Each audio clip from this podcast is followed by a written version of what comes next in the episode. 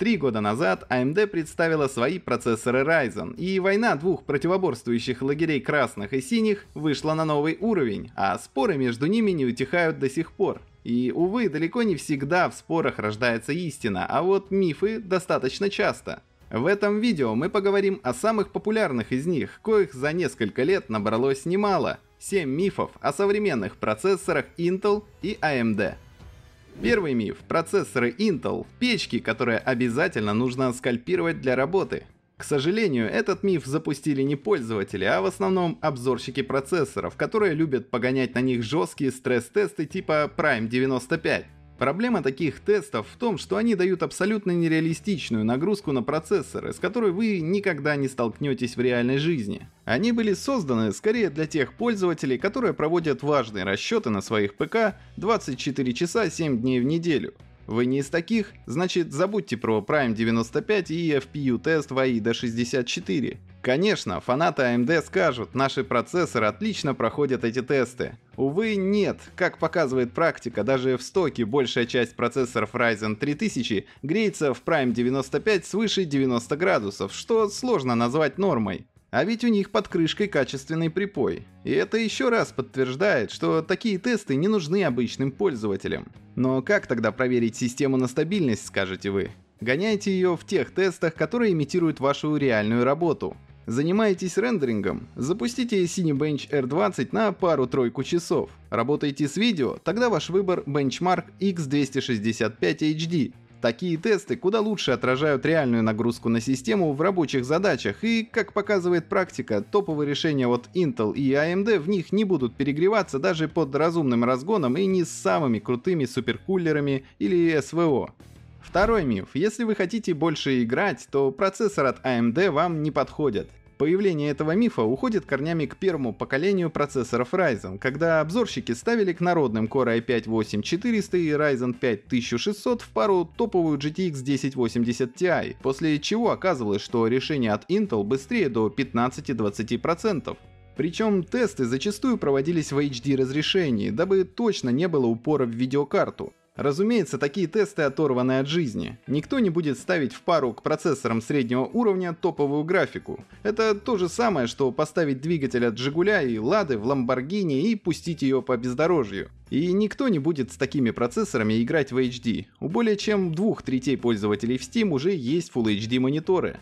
Если проводить тесты в Full HD вместе с ожидаемыми в таких сборках RX 570 или GTX 1060, например, то результаты окажутся интереснее. Да, Core i5 от Intel все-таки будет быстрее, однако реальное превосходство редко когда будет больше 5-10%. С выходом Ryzen 3000 разница стала и того меньше. В этих процессорах AMD хорошо поработала над одноядерной производительностью и поддержкой быстрой ОЗУ. Так что в реальных условиях новые CPU от красных отстают от решений синих с одинаковой конфигурацией ядер буквально на 2-5%, что практически незаметно. При этом стоит Ryzen 3000 обычно дешевле конкурентов из стана Intel, так что то, что процессоры от AMD не подходят для игр, это миф. А вот вам еще один миф. Все мы заказываем всякие штуки из Китая, где сейчас как раз бушует новый коронавирус. И в интернетах появился слух, якобы можно подхватить эту заразу через какой-нибудь Ryzen с AliExpress. Но без паники. Ученые заявляют, что речь идет о респираторной инфекции, вирус очень быстро погибает в окружающей среде. Поэтому не стоит бояться и отказываться от покупок на Али. А перед заказом я всегда проверяю товар через расширение Алирадар. Многие продавцы намеренно завышают цены на товары и указывают фальшивые скидки. Алирадар помогает понять, настоящую ли скидку предлагает продавец или стоимость была искусственно завышена. Также здесь можно посмотреть рейтинг продавца и похожие товары, причем нередко по более выгодным ценам. Расширение реально экономит время. В пару кликов вы узнаете, давно ли продавец торгует на площадке, какие у него отзывы и как быстро отправляет товар. Сервис доступен как для смартфона, так и браузера. Ссылку на расширение я оставил в описании. Миф номер три. Для процессоров Intel можно брать любую, самую простую ОЗУ, а вот AMD обязательно нужна высокопроизводительная. Для тех, кто внимательно читал информацию о внутреннем устройстве процессоров от AMD, это утверждение действительно может показаться мифом. Ведь в Ryzen частота шины Infinity Fabric, связывающей группы ядер, напрямую зависит от частоты ОЗУ. Поэтому чем быстрее память, тем больше данных можно передать по шине за одинаковое время, и тем, соответственно, быстрее будет работать процессор. Тесты это подтверждают. Переход с DDR4 2133 к DDR4 3466 с нормальными таймингами ускоряет Ryzen 7 1800X вплоть до 20-25%, что сложно назвать небольшой величиной. Но вот что насчет процессоров от Intel? Ведь у них никакие шины не связаны с ОЗУ, значит прирост производительности от увеличения частоты последней должен быть минимален. На деле нет. Прирост оказывается меньше, чем в случае с процессорами Ryzen, но все еще достаточно значителен, чтобы не забывать про разгон памяти. Так, увеличение частоты ОЗУ с 2666 до 3466 МГц приводит к росту FPS на i5-8400 на 10-15%.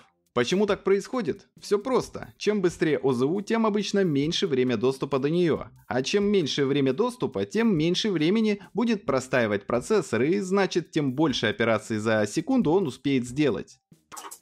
Нихуя не понял. Ну, очень интересно, понимаете? Дальше посмотрим. Так что то, что разгон ОЗУ на процессорах Intel не нужен, это миф. И, к слову, кто не знал, стандарт JEDEC для DDR4 подразумевает только ОЗУ 2133 и 2400 МГц, а все, что выше, это разгон, заводской, ну или ручной. Четвертый миф. Процессоры Ryzen отстают в гонке частот. Они все еще топчутся около 4 ГГц, а вот Intel выпустила серийный процессор с частотой аж в 5 ГГц. На самом деле никакой гонки нет. Маркетологи Intel давят на то, что чем больше частота, тем быстрее процессор. И они правы только в том случае, если эти процессоры одного поколения и от одного производителя. Сравнение производительности Ryzen и Coffee Lake только по частотам равносильно сравнению видеокарт по объему видеопамяти. Дескать, раз у RX 5600 XT 6 ГБ видеопамяти, то она медленнее RX 5500 XT с 8 гигабайтами. На деле архитектурно процессоры Intel и AMD отличаются достаточно сильно, и роднит их лишь поддержка архитектуры x86-64 и некоторых наборов команд, что позволяет на них запускать одинаковые операционные системы и софт. Поэтому мериться частотами смысла нет никакого. Единственным важным мерилом является общая производительность процессора. К слову, если сравнить процессоры обеих компаний с одинаковой конфигурацией ядер на одинаковых частотах, то получается интересный результат. На частоте в 4 ГГц Ryzen 3000 обгоняет Coffee Lake временами на 10-15%. И если мы теперь вернемся к реальным частотам, то есть около 4,3 ГГц у Ryzen 7 3800X и 5 ГГц у Core i9 9900K, то получается, что в рабочих задачах решение от AMD или на уровне более высокочастотного CPU от Intel, или слегка слабее. Поэтому AMD нет смысла лезть в гонку частот. Компания активно наращивает производительность при тех же 4 ГГц. А вот у Intel нет выбора. Они используют архитектуру Skylake, пускай и слегка улучшенную уже несколько лет, и единственный способ для синих увеличить производительность CPU это постоянно увеличивать частоты их работы. Пятый миф. Процессоры Ryzen 3000 нет смысла разгонять, в отличие от Intel Coffee Lake. Что ж, процессоры Ryzen 3000 действительно могут даже потерять от разгона в старом понимании этого слова, когда вы просто жестко фиксируете определенную частоту. Все дело в том, что AMD использует достаточно агрессивную политику увеличения частот. Так стоит нагрузить все 12 ядер Ryzen 9 3900X, как вы получите частоту, скорее всего, около 4 ГГц. Но с уменьшением количества активных ядер существенно растет их частота, достигая в случае с одним-двумя ядрами отметки в 4,5 или даже 4,6 ГГц. Поэтому фиксирование тех же 4 ГГц на все ядра приводит к тому, что вы теряете производительность в приложениях, слабо использующих многопоток. С другой стороны, попытка выставить, например, 4,5 ГГц на все ядра просто провалится. Процессор быстро перегревается даже с хорошей водянкой. Получается, что разгонять Ryzen 3000 особого смысла нет, AMD выбрала весь потенциал из коробки. Но на самом деле это не так. Не стоит забывать про то, что массовым продуктом является не Ryzen 9, а Ryzen 5. И, например, на Ryzen 5 3500 вы без особого труда можете получить стабильные 4,3 ГГц на все ядра, когда в стоке этот шестиядерник выдаст вам около 3,9 ГГц, то есть прирост в 10%. С народным Ryzen 5 3600 дела обстоят чуть хуже. В стоке он работает на 4 ГГц, и при желании из него можно выжать лишние 200-300 МГц, то есть 5-7% производительности.